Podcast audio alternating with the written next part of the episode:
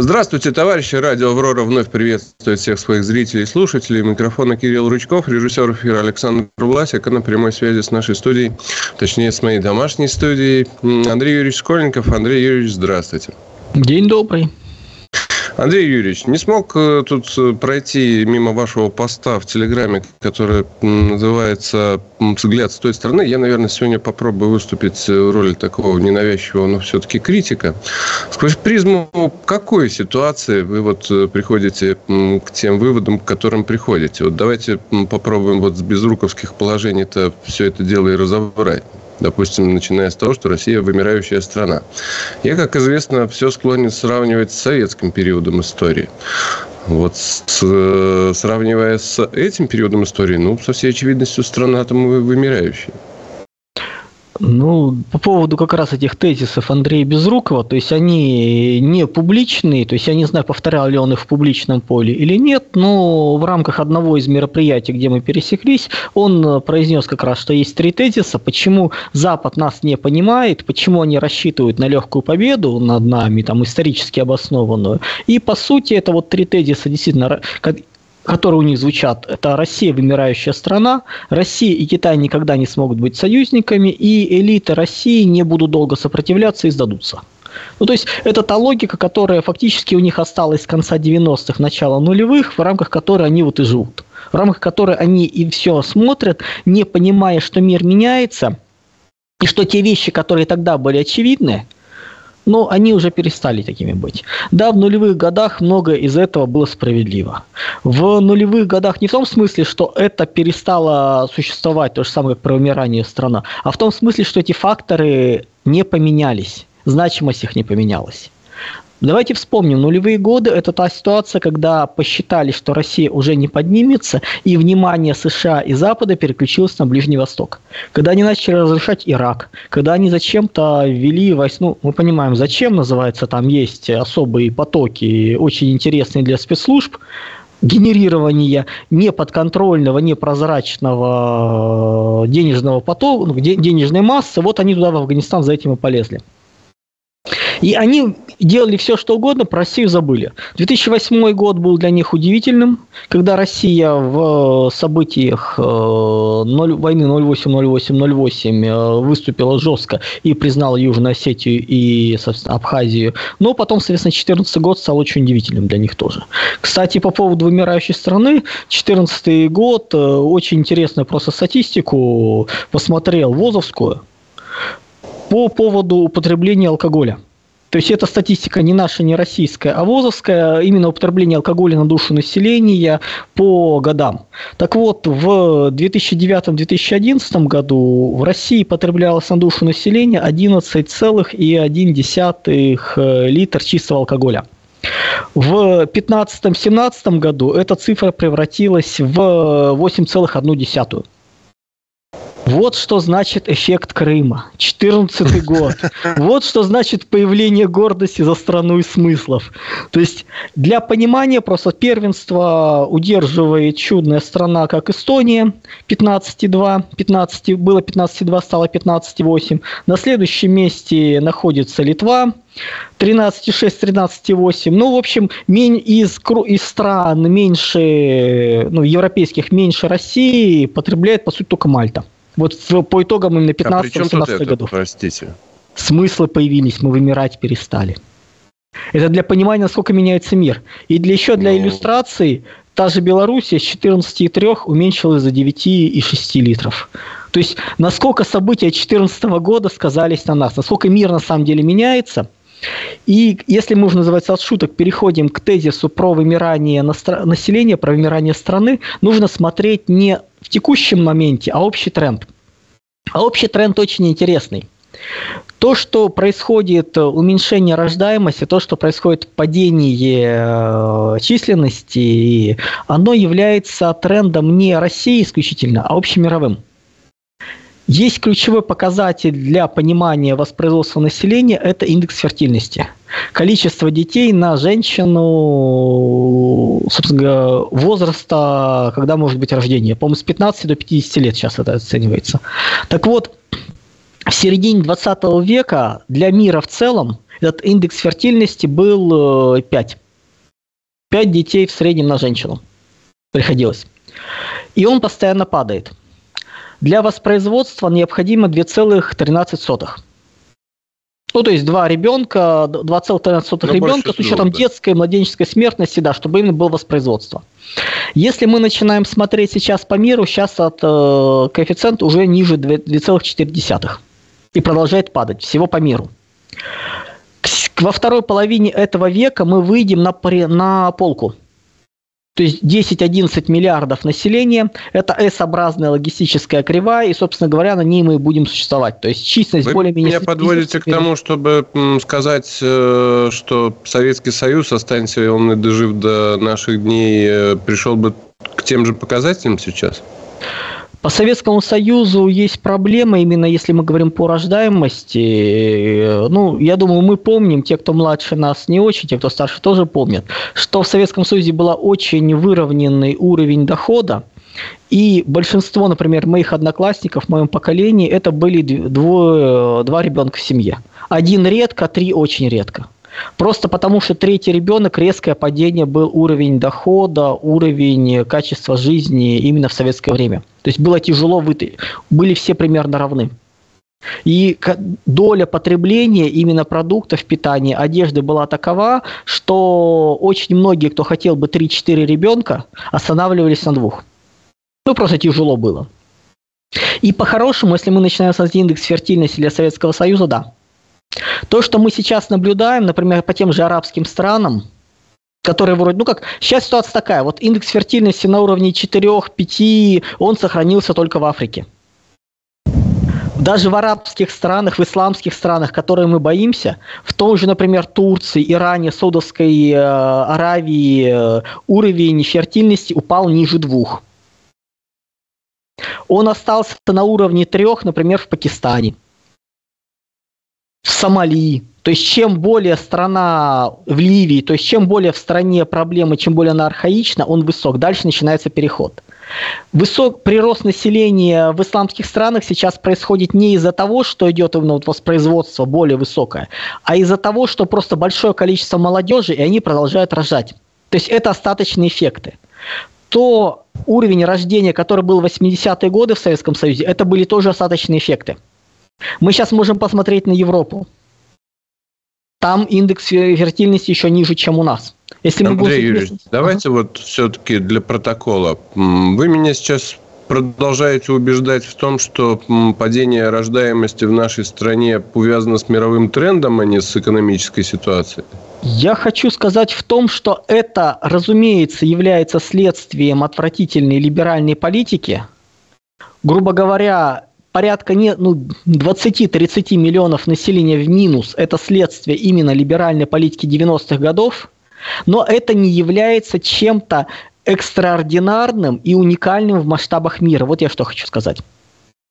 То есть, что то, что происходит, оно не является, оно является слабостью России, но оно не является уникальной слабостью России. То есть, практически все страны, если мы будем смотреть, в той или иной мере с этим столкнуться. Тот же Китай в ближайшие десятилетия полностью получит весь эффект одна семья, один ребенок, и мало никому не покажется. То есть это будет социальная катастрофа на самом деле. И таких примеров много.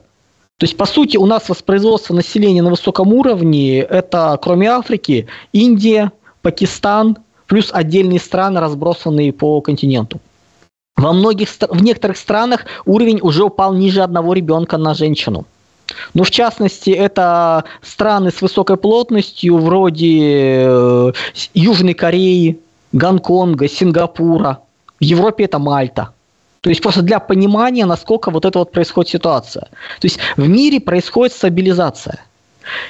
И не нужно ожидать, что вот, во-первых, не нужно ожидать прощения все в человейнике – ну, при, на замкнутом пространстве люди не размножаются, как любой биологический вид. То есть, оказываясь в очень высокой плотности, резко происходит падение рождаемости. То есть, да, туда приезжают люди, да, соответственно, при, идет э, миграция, но это все равно потоки не компенсируют в полной мере. Плюс многие вещи являются осадочными. То есть, да, в России будет падение численности населения. Да, это последствия отвратительно, скажем так, людоедских реформ 90-х годов, за которые по-хорошему нужно находить по списку и, ну, ну, если живы, с конфискацией, с изъятием, и, как говорится, вот имя должно быть забыто. Ну, или можно, например, можно увековечить. В России много кладбищ. У этих кладбищ могут быть имена. Из святых 90-х, государственных деятелей. Как там не вписались в рынок? Кладбище имени Гайдара, кладбище имени Чубайса, кладбище имени Бориса Николаевича. Почему нет? То есть такие вот вещи тоже, то есть мы понимаем. Но нам важно понимать, что с точки зрения общемировых событий, то, что Россия уменьшает численность, не является признаком именно вымирания.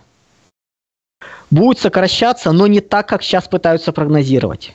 Плюс давайте четко себе понимать такой момент, что этническая принадлежность – это в первую очередь культура. В современном мире это не столько кровь, в свое время э, Адольф Алаизович э, с Третьим Рейхом уже пытался построить покрой, мы помним, до какого безобразия это довело. Культ... Принадлежность какой-то нации – это человек знает эту культуру, знает язык, самоидентифицирует себя с ней, и остальные представители этой нации считают его своим. Условно говоря, культурными интегр... миграцион... миграционная интеграционная политика, не миграционная политика, а интеграционная миграционная политика. Грубо говоря, мы привлекаем, привечаем у себя только тех, кто хочет стать русскими в широком смысле. Тех, кто приезжает, рвет связи с э, то, откуда он приехал, и хочет, чтобы его дети уже говорили только на русском языке, были членами русской культуры, вот этих мы должны принимать. У нас, когда говорят о миграции, делают постоянно манипуляции. Причем у нас имеется в виду в мире, это такая классическая либеральная мантра, когда в качестве смешивают экономическую миграцию и культурную. И рассказывают красивые примеры людей, которые приезжают именно культурная миграция, чтобы стать частью культуры. И под это дело оправдывают приезд людей, которые чисто экономически приезжают, которые не хотят ничего менять, которые как бы, живут в своем кишлаке, ауле, там, деревне – им там ужасно, им там некомфортно, им хочется э, по-другому жить, они приезжают сюда, но не готовы меняться. То есть они свой аул приводят с собой и превращают все вокруг в этот кишлак чудный. Не становясь людьми другой культуры. Вот это нельзя. Плюс давайте не забывать, у нас в 30-х годах в середине начинается переход в шестой технологический уклад в мире. Это аддитивные технологии, роботизация, замкнутый ядерный цикл.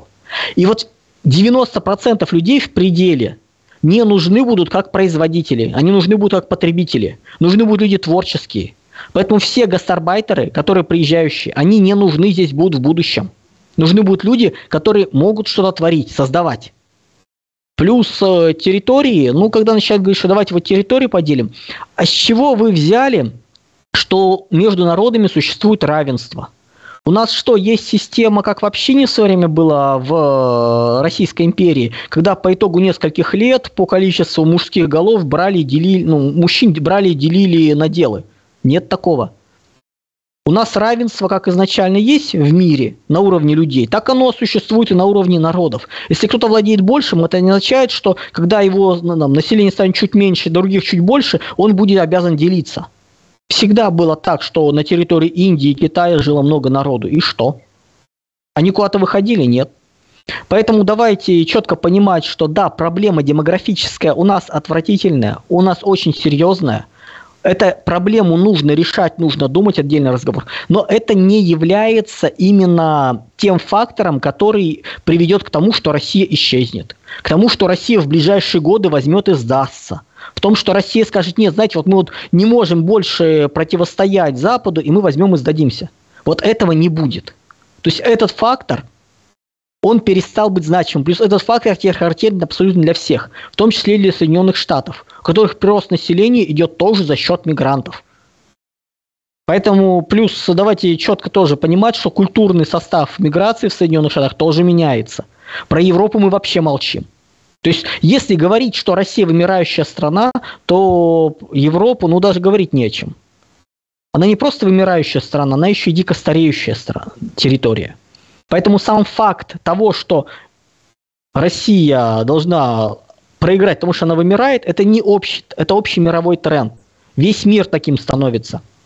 Мы все будем преодолевать эти пробелы, проблемы, когда будут люди стареть, когда вопросы рождаемости нужно будет поднимать. Но это не определяет, не опосредует то, что мы обязаны проиграть. А США это не понимают. Они еще живут в ситуации, если посмотреть, например, вот 90-е годы, там, 90-е годы, помню еще по атласом географии, когда открываешь э, в 90-е годы, там индекс фертильности, индекс спроса населения в Европе был везде больше двух, ну, большей части.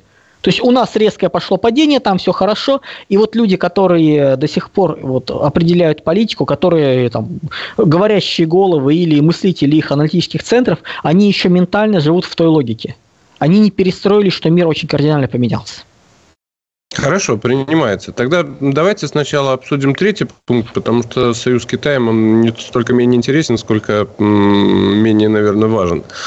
А, напомним нашим зрителям, что продолжаем обсуждать пост Андрея Юрьевича от 6 марта под названием «Взгляд с той стороны», посвященным ошибкам или типовым ошибкам Запада в отношении э, э, взглядов, скорее даже, наверное, Запада в отношении России, на Россию. А, значит, в третьем пункте вы говорите о том, что элиты России не будут долго сопротивляться и сдадутся. Ну, точнее, не вы говорите, а от лица Запада. А у меня простой вопрос по поводу вот э, не будут сопротивляться. На примере той же самой специальной военной операции я склоне, скорее склонен э, сказать, что нас в эту войну втянули. То есть мы играем в чужую игру. Никакого сопротивления этой войны, ну, войне, ну, с моей точки зрения, с нашей стороны нету. Где же тогда тут э, сопротивление с вашей точки зрения? Ситуация следующая. Мы сейчас э, воюем э, не с Украиной. Мы воюем да. с Западом поверх Украины. Вот и давайте четко понимать, что образ победы – это образ победы не над Украиной, это образ победы над Западом или хотя бы перемирия с Западом. Могли ли мы в эту ситуацию не войти? Могли. Не уверен. Просто зная, понимая, как предыдущие годы, какова инерция системы, я подозреваю, что нас бы туда все равно затолкали. Причем э, волей-неволей э, между струйками не факт, что можно было проскочить. Так, но вы же лишь подтверждаете тогда мой тезис, что нас туда затолкали бы, вы говорите. Нас туда не затолкали. То вопрос не затолкали, вопрос к тому, что у нас подвели к выбору между плохим и очень плохим. А но опять же, нас очень... подвели.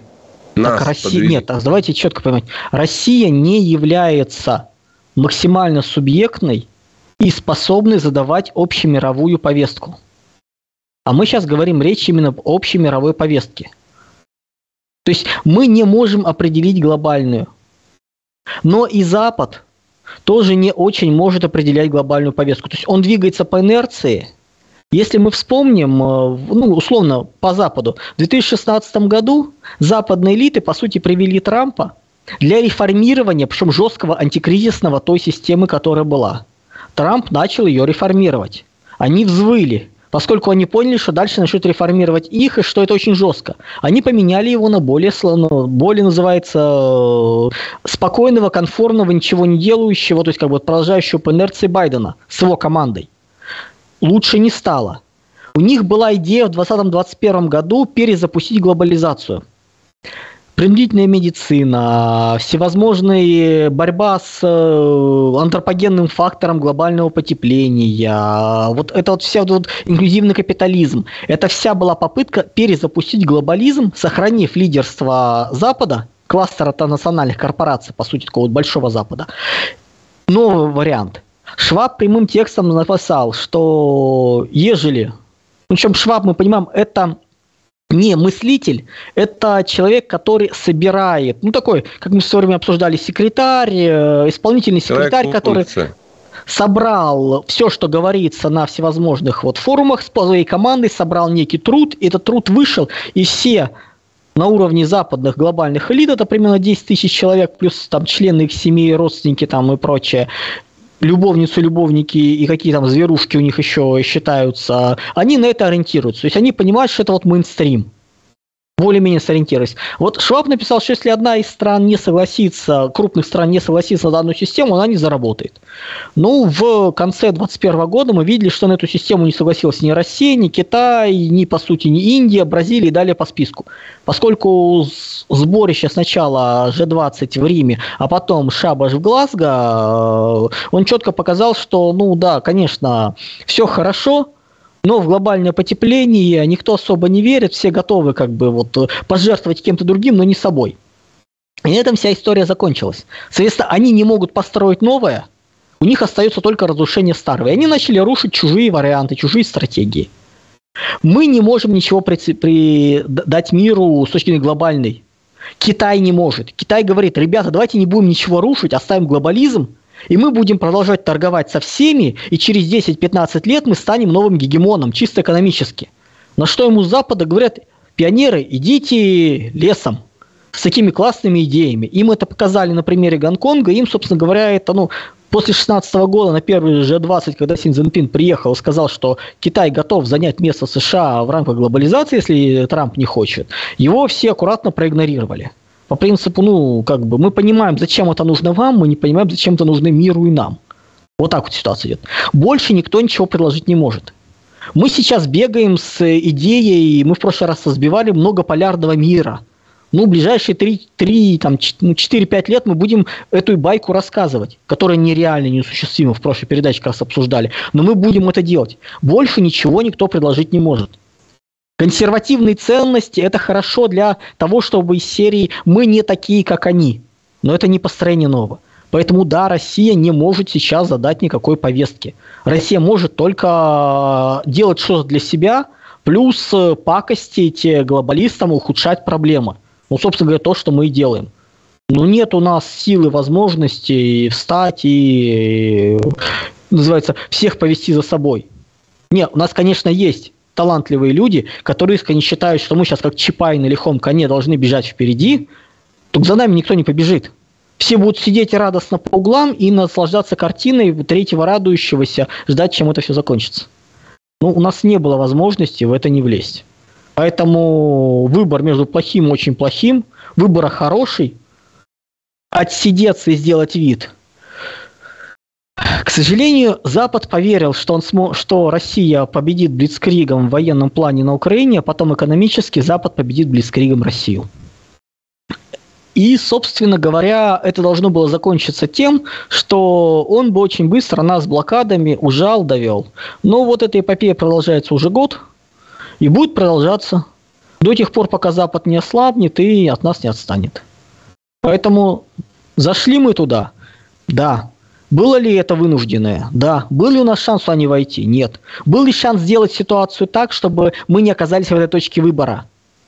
Последние годы нет. Мы не могли уже больше прятаться. То есть там вопрос уже встал о том, что к нам настолько близко подошли, нас настолько близко обложили, что избег... игнорировать нельзя. Но вы можете игнорировать хулигана в подворотне, но он вас игнорировать не будет. Поэтому напали, да. Запад в чем проблема? Почему вот этот вот тезис, что элиты России не будут долго сопротивляться и сдадутся, Запад просчитался. Они не понимают принципы наших элит, как мы не понимаем принципы их элит.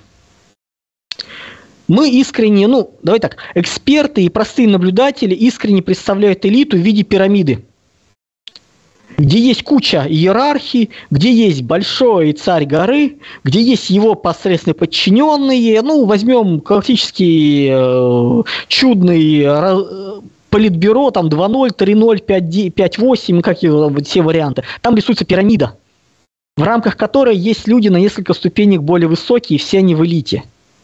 И это вот, ну, классические пере такая министерская корпоративная структура людей, которые не понимают, как это, как это взаимодействует, перетаскивается на элиту. Это у нас эксперты. Ни хрена это не имеет отношения к реальности. Ровно так же, как мы не понимаем, что происходит на Западе. На Западе ситуация другая.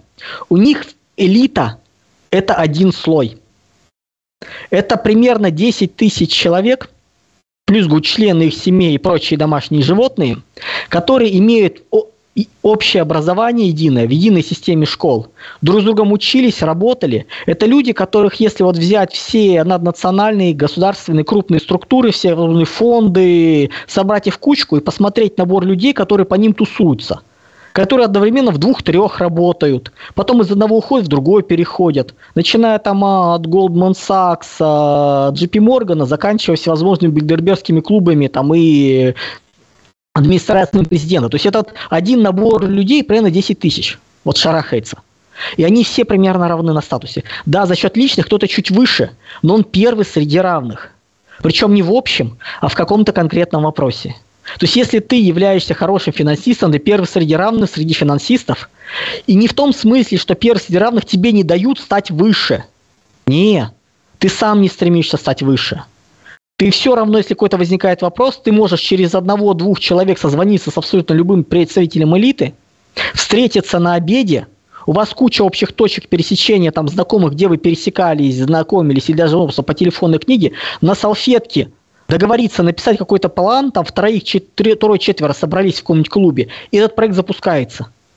И потом под него рисуются презентации, проходят митинги, инвест-планы рисуются. Все красиво делается, но принципиальное решение принято. И они все примерно равны. Попасть туда стороннему человеку нельзя. В, Бри- в Британии точно, в Америке очень тяжело, но теоретически можно, но общий принцип, как правило, если ты выделяешься, тебе дают возможность своих детей отдать в эти специализированные школы, чтобы твой ребенок уже стал членом элиты правильно воспитанный, для которого все эти формы, этикеты, обращения являются нормой. То есть это вот такое ну, форматирование детей, чтобы они сохраняли культурный канон. В Америке поспокойнее, в Америке всевозможные восточноевропейские евреи, которых называется, кого только не было, русофобы и прочее, они туда пролезли. Без воспитания. В Британии даже такого нельзя. Но все равно высокая замкнутость – это единый слой. И настроение в западной элите определяется консенсусом элит. Условно говоря, решение о том, что Трамп приходит и Трамп должен быть, это вот антикризисный менеджер, часть элиты. Вот был принят консенсус общий не на уровне того, что все собрались и проголосовали. Нет, там есть свои правила игры. Ну, условно говоря, вот выборы – это правила игры. Одни имеют право считать мертвые души, другие имеют право так нарезать округа, что, ну, диву даешься, как они это умеют делать. То есть, как бы там, там, когда говорят, что Россия вмешалась в выборы, ну, друзья, система выборов в США построена так, чтобы в нее все вмешивались. В нее нельзя не вмешиваться, она специально так построена. То есть, это такое соревнование шулеров, по сути с очень свободными правилами игры, но креативными. И они это творят. И поэтому, да, Трамп победил. Да, консенсус был, что антикризисный. Консенсус сменился. Они испугались последствий. Они испугались быстрой зачистки гражданской войны. А почему проблема? А потому что элиты, элиты еще не разделены, а вот население США уже разделено. То есть там уже цивилизационный раскол между, грубо говоря, условно, Америкой отцов-основателей и всевозможными либеральными товарищами. И чем дольше, тем меньше они уже на уровне семей не общаются. То есть несколько лет назад э, были, стати... ну, были социологические исследования, где больше 50% и республиканцев, и демократов резко выступали против э, того, чтобы их дети общались с представителями другой партии. То есть и это все время усиливалось. И этот раскол, он уже цивилизационный пошел. Да, он придет в элиту.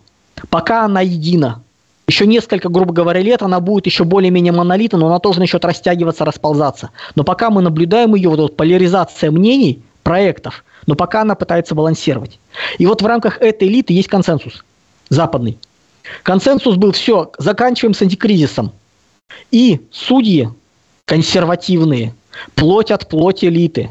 Судьи в англосаксонской системе – это всегда инструмент элит – ну, грубо говоря, это последний бастион, которым они рубят все что угодно. Вот судьи Конституционного суда, там, Верховного суда, как у них там соединенное все, приняли решение против Трампа. Им достаточно было просто подвесить вопрос, сказать, нет, мы не будем принимать решение. Нет. Они принимают решение, причем это все судьи, которых назначил Трамп. Всего двое консервативных судей выступило против, причем это судьи назначены Джорджем Бушем старшим и Джорджем Бушем младшим. То есть, которые имеют свой вес, свой авторитет, которые могут сказать, нет, друзья, мы имеем право сказать свое мнение. Остальные все проголосовали, как вот консенсус идет элит. Поэтому Трампа убрали. И они искренне считают, что если замерить среднюю температуру отношения элит в России, она и будет соответствовать политике России. Они смотрят, а кого они видят в качестве российской элиты. 3-4 тысячи человек, большая часть которых э, сформировалась в 90-х, в нулевых. Либералы, которые имеют собственность на Западе, которые искренне не хотят конфликта. И они думают, средняя температура по больнице не хотят, значит, они сдадутся. А вот тут появляется реальная э, ситуация с российскими элитами, которая очень отличается от представлений как наших экспертов, со всеми этими политбюро, романтическим феодализмом, там, сеньорами, вассалами, вот это, все, вся эта гнусь. И представлениями Запада, где они пытаются увидеть нас как некую горизонталь первый среди равных. Они Путина так воспринимают первый среди равных. У нас другая ситуация. У нас э, элиты строятся по принципу стаи. Условно говоря, эта система на самом деле спускается и в других местах общества. Есть масса, есть вожак. Самый сильный, самый э, агрессивный, смелый и прочее, который лидер, не руководитель, а лидер, который берет на себя решение. И средняя температура по больнице, настроение стаи его не волнует. Приказ дан, все идем. Ты не можешь оспорить приказы вожака. Ты можешь бросить ему вызов и его поменять. А если ты не можешь это сделать, ты или исполняешь, или идешь нахрен из стаи, если тебя отпустят. Собственно говоря, вот то, что мы наблюдали, плавный уход отдельных олигархов, это люди, которые не хотели быть в условной большой стае, и которые, грубо из нее выходили. Они не оспаривали лидерство, они просто из нее выходили. И получается, что есть масса элиты, которая не хочет противостоять, но люди, принимающие решения, говорят, а мы будем. Совет Безопасности с Владимиром Владимировичем Путиным, который тогда под присягу фактически в прямом эфире протащил всех, зазывая признать, это как раз было решение вожака. И он заставил губы, других вожаков более маленьких стай тоже присягнуть этому курсу. Поэтому средняя температура по больнице до тех пор, пока нет вызова вожаку, пока нет желания его, готовности его сменить воли, именно кость в кость встать, будет идти, как он хочет. Они могут гундеть, они могут возмущаться, не получится. На Западе еще мечтают о том, что придет либеральный вожак. Но, друзья, одного лидера меняет другой лидер. Придет опять агрессивный, резкий, жесткий. Мы в таких условиях, когда мягкий вожак просто не выживет. Поэтому после, называется, Владимира Владимировича будет человек примерно такого же уровня, может даже еще более жесткий. То есть чем жестче условия, тем, соответственно, веселее будет. Не бывает такое, но в обычном коллективе есть всегда люди, пытающиеся бороться за лидерство, а есть нет. Вот большая часть элиты, они не будут бороться за лидерство. У них выбор, или ты присягаешь и идешь, или ты уходишь из стаи. Ну вот те, кто убежал из стаи, мы видели. Те, кто с предательством убежал из стаи, мы тоже видели. Именно поэтому отъезд того же там Чубайса или руководитель Лукойла, ну, это более мягкий вариант, Чубайс вообще нет денег не идет. Часть элиты, они отказываются от своих элитных полному, э, возможностей, от ресурсов, от того, что они будут вмешиваться в политику, их просто отпускают. По заслугам там еще что-то такое. Именно, кстати, поэтому, когда нас начинают рассказывать, что вот Набиулина вечное зло, ну, друзья, она такой же член стаи – Нету между ними, давайте так, серьезных противоречий в том. Она человек функция, которая делает то, что ей положено. Дана команда, она под козырек и сделала. Она пыталась, скорее всего, удрать. Ее не отпустили, поэтому она сейчас подчиняется. Если не давать команды, она опять будет заниматься тем, чем занималась в предыдущие десятилетия. И Силуанов, и остальные либералы. Но когда дана команда, ты не можешь ее слушаться. Поскольку ослуша в стае, когда команда вожака ослушивается, значит, Акела промахнулся, Акела должен наказать жестко наказать. Не в том смысле, что не выполняются общие принципы. Благие пожелания, давайте сделаем Россию лучше. Давайте, мы делаем ее лучше. Но мы понимаем так, не, друзья. Вот когда есть прямой приказ, бежим туда, идем охотимся, ты стоишь здесь и ловишь вот здесь, чтобы добыча не убежал, а ты убежал куда-то, вот это нарушение. А если не было четкого прямого приказа, ну, значит, не было. Значит, я вот так понимаю его. Поэтому пока есть, э, называется, рука на шее, вожака, они действуют по шее. Ослабела воля, начинается разброд и шатание. Появляется вызов новому вожаку, тогда меняется политика. На Западе этого не понимают. Они искренне думают, что если большая часть элиты против, значит, сейчас они все соберутся, проголосуют. Ну, помним чудное обращение Михаила Ходорковского и прочих товарищей из серии «Давайте встаньте, соберитесь, и иначе вы мне не друзья». Как так? Да, собралась группа мелких шестерок, условно говоря, там в рамках стаи, да, они там члены элиты, еще но в рамках элитных взаимоотношений, они вот внизу. И сейчас они соберутся и пойдут э, менять вожака. Так он их загрызет по одному. А вместе они не умеют. Если они его скинут, как там поймают, убьют, появится другой более агрессивный вожак, который всех раскидает. Грубо следующий в иерархии по силе пойдет и будет ломать. Вот это изначальная природа российской элиты. Дикая, дурная, во многом похожие на разборки, ну, начиная от э, двор на двор, улица на улицу, школа на школу, район на район. В городах эти вот молодежные драки были, во многих городах. Вот это вот оттуда идет. Собственно говоря, вот, ну, друзья, мы все из детства. Наша элита – это не элита, которая формировалась э, несколько поколений, которая вот, вот этикет, правильно воспитание, ни хрена. Они вышли из тех самых дворов.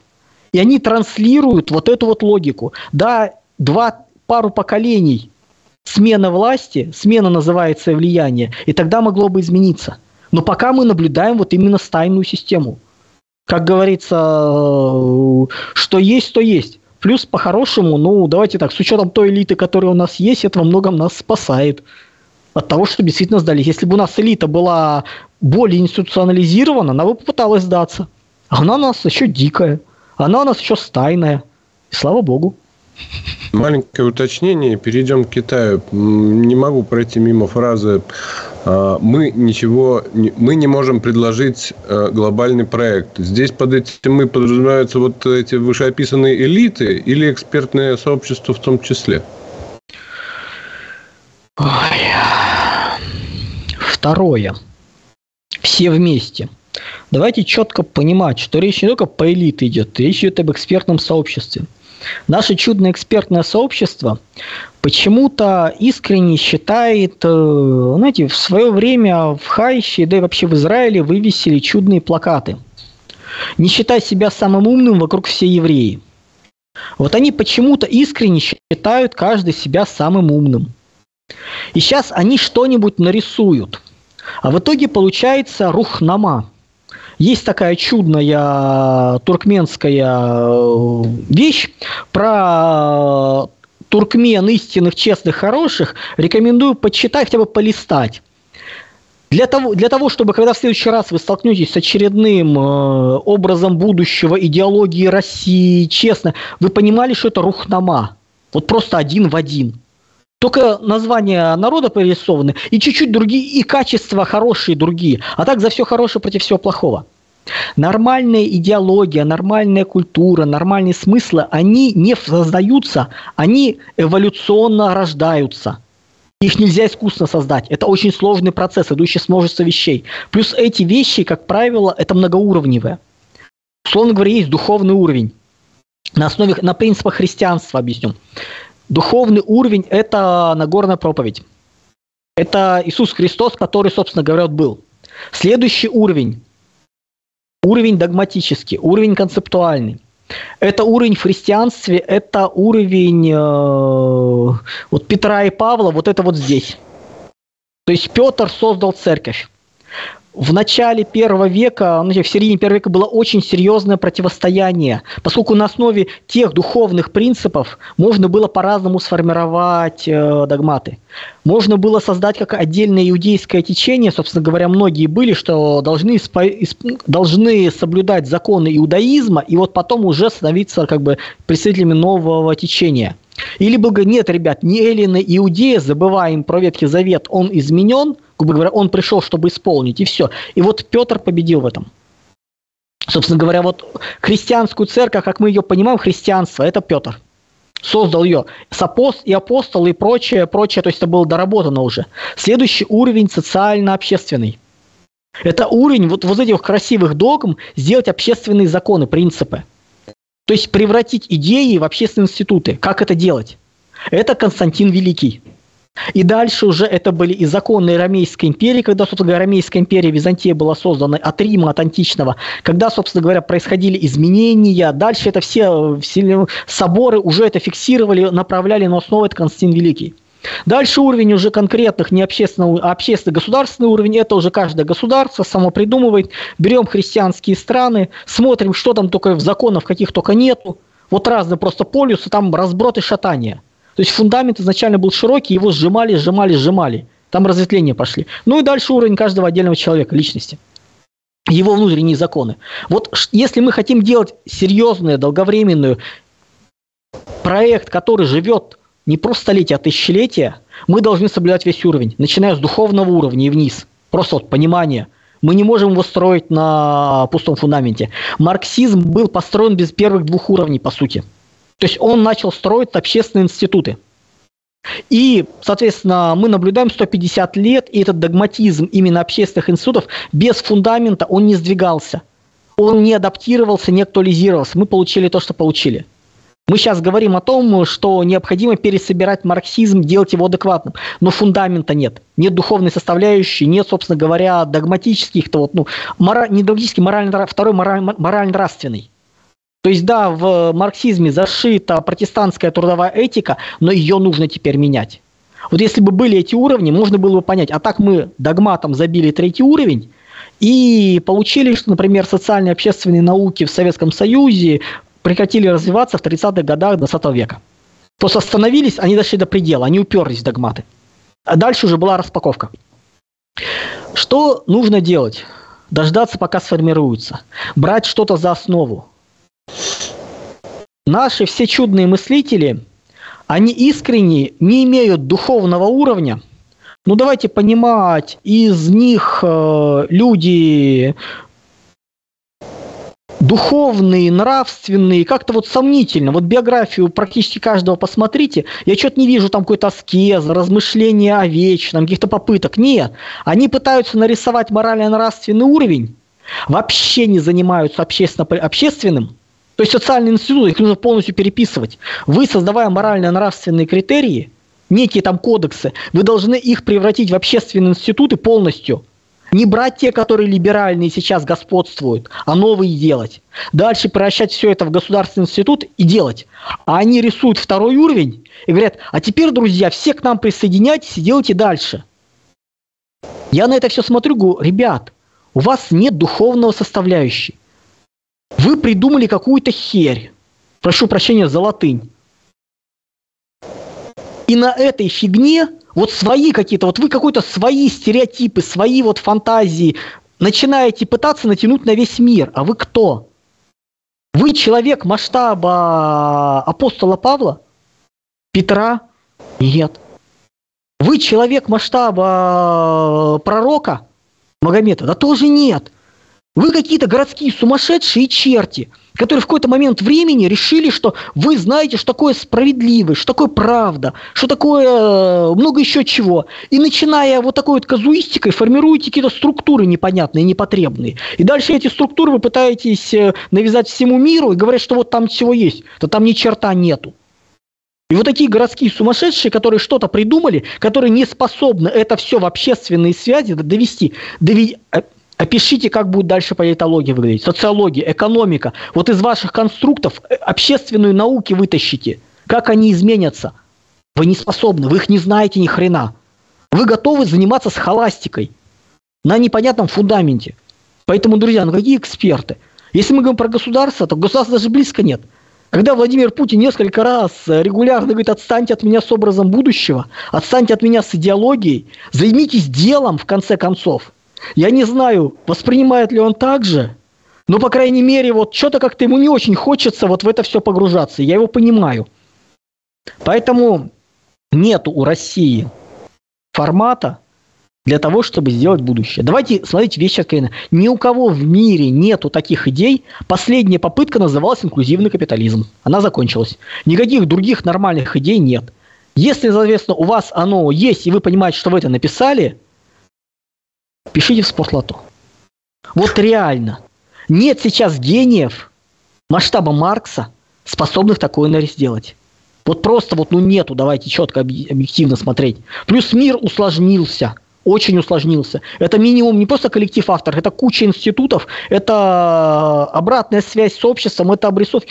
И тут приходит, мы один, два называется, мы втроем это написали. Кто втроем? Я, сигара и коньяк. В лес. С такими вот э, критериями. Я искренне пытался найти вот в этих вот всех кучах э, мусора жемчужины.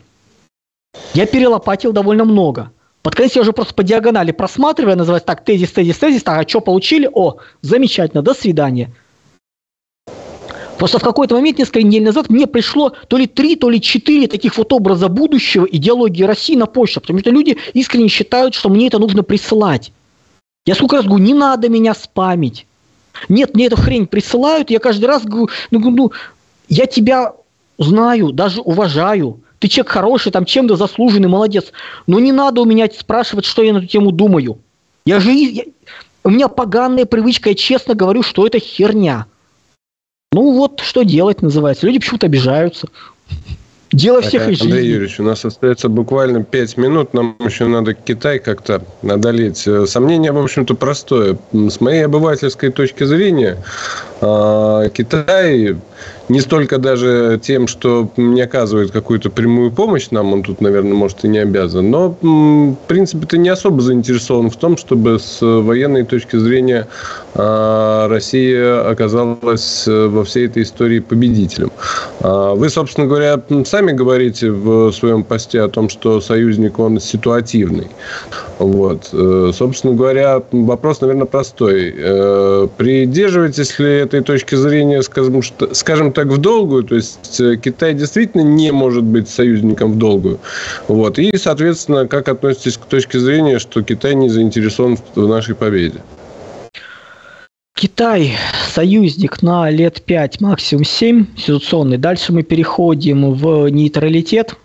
Говоря, по мере ослабления влияния США в Юго-Восточной Азии и распаде глобального мира, Китай вынужден будет захватывать свою территорию, зону влияния.